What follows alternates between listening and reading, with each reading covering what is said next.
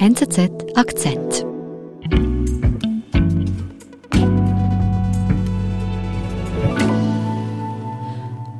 Matthias Kamp, du schreibst, Chinas Wirtschaft schwächelt.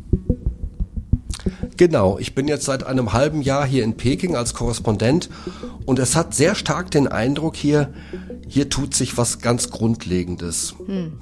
Ich war ja schon öfter hier, ich habe Anfang der 90er hier gelebt, ich habe von 2006 bis 2012 hier gelebt. Äh, ich habe immer gestaunt, Wachstumsraten von 10, 12, 14 Prozent, beeindruckend.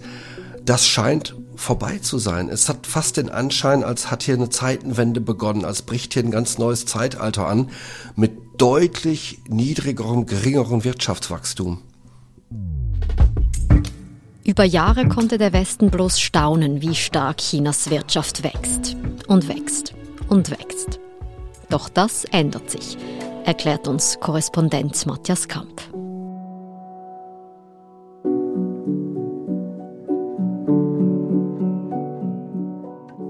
Du sprichst von möglicher Zeitenwende. Das sind große Worte. Woran machst du das denn fest? Ja, ich kann das erklären. Ich habe eine Frau kennengelernt, die Zhao Li Sie lebt in Peking hier mit ihrem Mann, mit ihrem fünfjährigen Sohn. Das ist gut verdienende Mittelschicht. Der Mann arbeitet. Sie hat studiert an der Uni in Shandong, hatte einen guten Job bei einer Firma, die Online-Bildungsangebote vertreibt und hat da gut verdient. Was war denn da Ihre Aufgabe? Sie war für die Qualitätskontrolle im Grunde zuständig. Also sie hat die Lehrmittel, die Bücher gecheckt, ob die kindgerecht waren. Da waren zum Beispiel Cartoons und dann musste sie schauen, ist das denn jetzt geeignet für Unterricht mit fünf, sechs, siebenjährigen? Hm. Und dann äh, begann hier was irgendwie, da wurde sie sehr nachdenklich und sagte, ähm, hat mir dann erzählt, dass sie ihren Job verloren hat oh. im vergangenen Herbst. Was ist denn da geschehen? Die Firma musste massiv Personal abbauen. Sie mussten Zehntausende Leute entlassen. Die standen von einem Tag auf den anderen auf der Straße.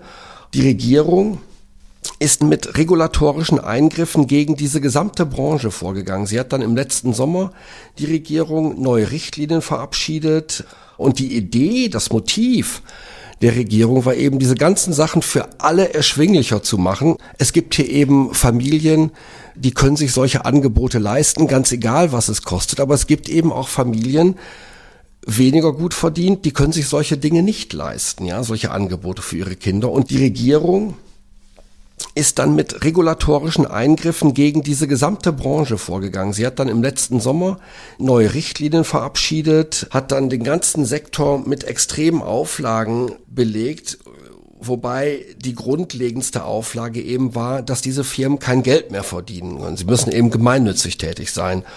Und diesen neuen Regularien ist ihr Job zum Opfer gefallen und sie steht auf der Straße seit November. Also diese Firma musste schließen, weil die Regierung eingegriffen ist. Was steckt denn dahinter? Dahinter steckt den Technologiesektor mit massiven Auflagen, regulatorischen Auflagen in seinen Aktivitäten einzuschränken. Diese Online-Bildungsangebote sind ja nur ein Teil des Technologiesektors. Es gibt dann noch, es gibt dann Online-Gaming und so weiter.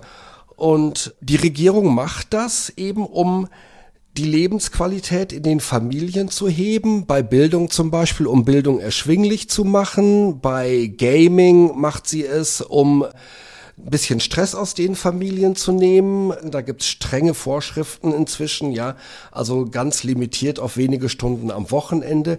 Dann gehört dazu natürlich auch der ganze Fintech-Sektor, ja, also wo massiv eingegriffen worden ist, eben auch mit dem Ziel, das Konsumverhalten der Leute ein bisschen zu steuern, insofern, als dass die private Verschuldung damit eingedämmt werden soll. Denn viele Leute haben sich restlos überschuldet. Und diese Intervention, diese, diese immer weiter zunehmenden Interventionen der Regierung, in diesem Fall eben beim Tech-Sektor, schaden ganz konkret der Wirtschaft. Hm. Und dann verlieren eben Leute wie Chao Li ihren Job. Genau, so ist es so. Die Firmen kommen unter massiven Druck, sie müssen Leute entlassen, die Margen schrumpfen und dann haben wir so Personen wie die Zhao Li, gut verdienende Mittelschicht, lebt in der Großstadt, sehr gebildet, die verliert ihren Job und ihre Lebensqualität schwindet damit auch ein Stück weit. Und da sprichst du jetzt also von einer wirtschaftlichen Zeitenwende wegen diesen Eingriffen bei der Tech-Branche. Das sind Regulierungen, die hatten wir vorher so nicht. Auch nicht, als ich früher hier in China gelebt habe. Es sind ganz harte, massive Eingriffe bei ganz vielen Branchen, vor allem bei Soft-Technologie. Man will natürlich auch die Investitionen ein bisschen stärker in harte Technologien lenken. Ja, das haben wir so hier noch nicht gesehen und das hat eben auch mit der Regierung zu tun. Das ist in der Tat eine Zeitenwende. Hm.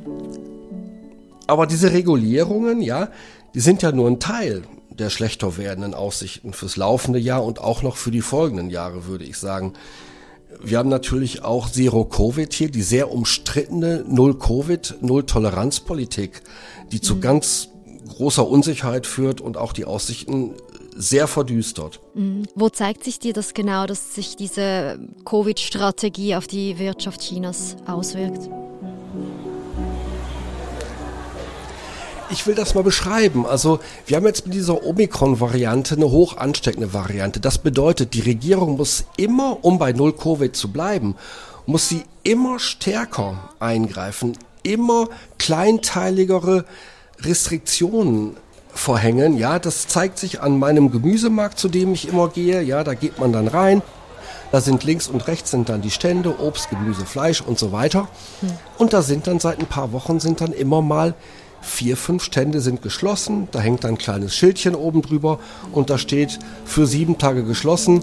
Wir haben einen Mitarbeiter erwischt, der keine Boosterimpfung hatte. Der nächste Stand, ähnliches Schild, für drei Tage geschlossen. Ein Mitarbeiter hat den regelmäßigen Test nicht erbringen können. Ja, dann frage ich darum, was ist da los? Dann wird erst rumgedruckst und gesagt, ja, die machen eine Pause. Ist natürlich nicht so. Es zeigt, die Regierung greift immer kleinteiliger ein. Dieser Markt verliert dann eben sieben Tageseinnahmen. Hm, also diese Corona-Maßnahmen, die führen immer noch so zu ganz kleinen Lockdowns. Die Corona-Maßnahmen führen zu ganz kleinen, aber ständig und immer häufiger auftretenden Lockdowns auch. Wir haben das hier in Peking jetzt, also da wird dann nicht mehr ein ganzes Stadtviertel abgeriegelt, da wird dann ein Wohnblock abgeriegelt, da entsteht innerhalb von drei Stunden entsteht da ein Riesenzaun um diesen Wohnblock, da kann dann niemand mehr rein und raus. Ja, also die Eingriffe werden sehr viel mehr, sehr viel punktierter, sehr viel häufiger. Mhm. Und eben nicht nur bei diesen, ich sage jetzt, großen Fabriken und Häfen, wie wir es ja auch schon bei uns im Podcast angesprochen haben.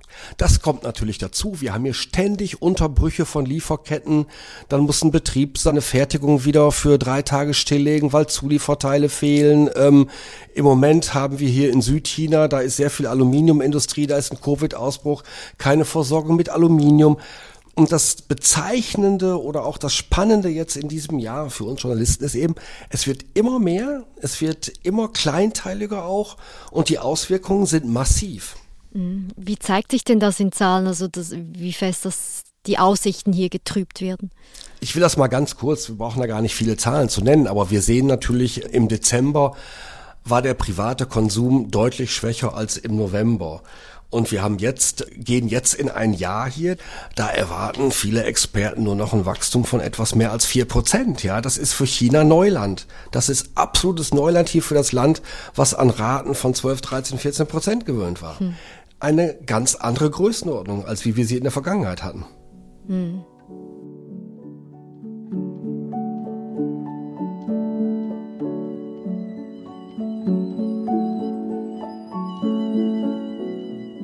Und was macht das denn jetzt mit den Menschen in China, diese Aussichten? Naja, was macht das mit den Menschen? Es ist mit Händen zu greifen. Wir sehen das hier überall. Ich habe ja eben von der Frau Zhao Li erzählt. Sie erzählte mir dann im Gespräch, die Familie leidet nicht wirklich, aber sie gehen dann schon mal einmal weniger in der Woche essen in einem Restaurant. Mhm.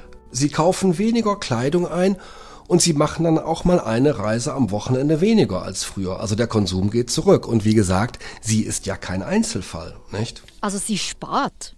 Sie spart, sie legt mehr Geld auf die Seite. Und das drückt natürlich dann in der Breite, es gibt, es gibt wahrscheinlich hunderte Millionen, Frau Jaus, drückt dann auf den Konsum in China. Mhm, und wenn der Konsum zurückgeht, dann wird wiederum die Wirtschaft geschwächt. Genau, das schwächt die Wirtschaft. Wir sehen das auch in anderen Bereichen. Also das ist nicht nur Frau Zhao, die sich eine Jacke weniger kauft oder weniger ins Restaurant geht mit ihrer Familie. Ich war in Südchina unterwegs im Dezember. Das ist eine bekannte Touristenregion.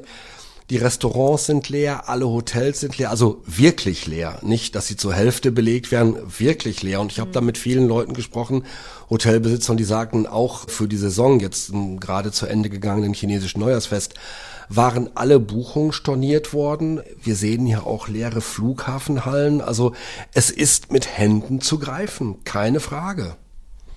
Also wir haben hier das Problem, die Menschen, die konsumieren nicht, weil sie eben mit unsicheren Zeiten rechnen.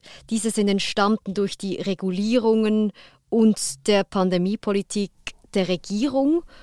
Was macht denn die Politik? Also die wird ja hier wohl sehen, dass das ähm, ein Problem ist. Genau, du hast es richtig gesagt. Also es ist eine Verunsicherung, die zum Sparen führt, äh, die das Konsumverhalten dämmt. Und die Regierung ist hoch alarmiert. Warum ist die Regierung hoch alarmiert? Sie fürchten steigende Arbeitslosigkeit. Die offiziellen Zahlen sagen immer fünfeinhalb Prozent oder was. Also ähm, wir haben de facto schon äh, wirklich stark steigende Arbeitslosenzahlen. Mhm. Und die Regierung fürchtet natürlich Unzufriedenheit und das was sie am meisten fürchtet, ist Unzufriedenheit, die sich in Protest auf der Straße niederschlägt. So, jetzt die Regierung geht hin und schaut in ihren Instrumentenkasten und fragt sich, wie können wir denn jetzt gegensteuern, ja? Und dann sind dort die klassischen Mittel, die sie in der Vergangenheit auch immer wieder gerne angewendet Es wird mehr Geld ausgegeben. Der Staat gibt mehr Geld aus, die Lokalregierungen geben mehr Geld aus. Die Zentralbank pumpt mehr Geld in den Markt, dass dann eben wieder Infrastrukturprojekte angeschoben werden, die dann für Beschäftigung sorgen, die dann für Wachstum sorgen. Das ist die Idee und die Regierung versucht den Eindruck zu vermitteln, wir können das, wir haben die Reserven und mhm. sie will das, so wie es aussieht, in den nächsten Monaten auch so vollziehen. Und glaubst du, diese Strategie wird denn funktionieren? Jein, also ich denke, dass es so mit Blick auf die zweite Jahreshälfte schon irgendwo gelingen wird, den Abschwung abzufangen und das Ganze etwas zu stabilisieren. Aber zurück zu den alten Zeiten mit Wachstumsraten über zehn Prozent und dem Boom wird es nicht mehr gehen. Wird es sicherlich nicht mehr gehen. Also die ganz, ganz goldenen Zeiten sind fürs Erste vorbei.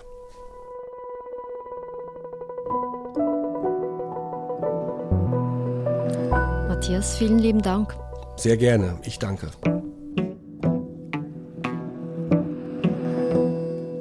Das war unser Akzent. Ich bin Adin Landert. Bis bald.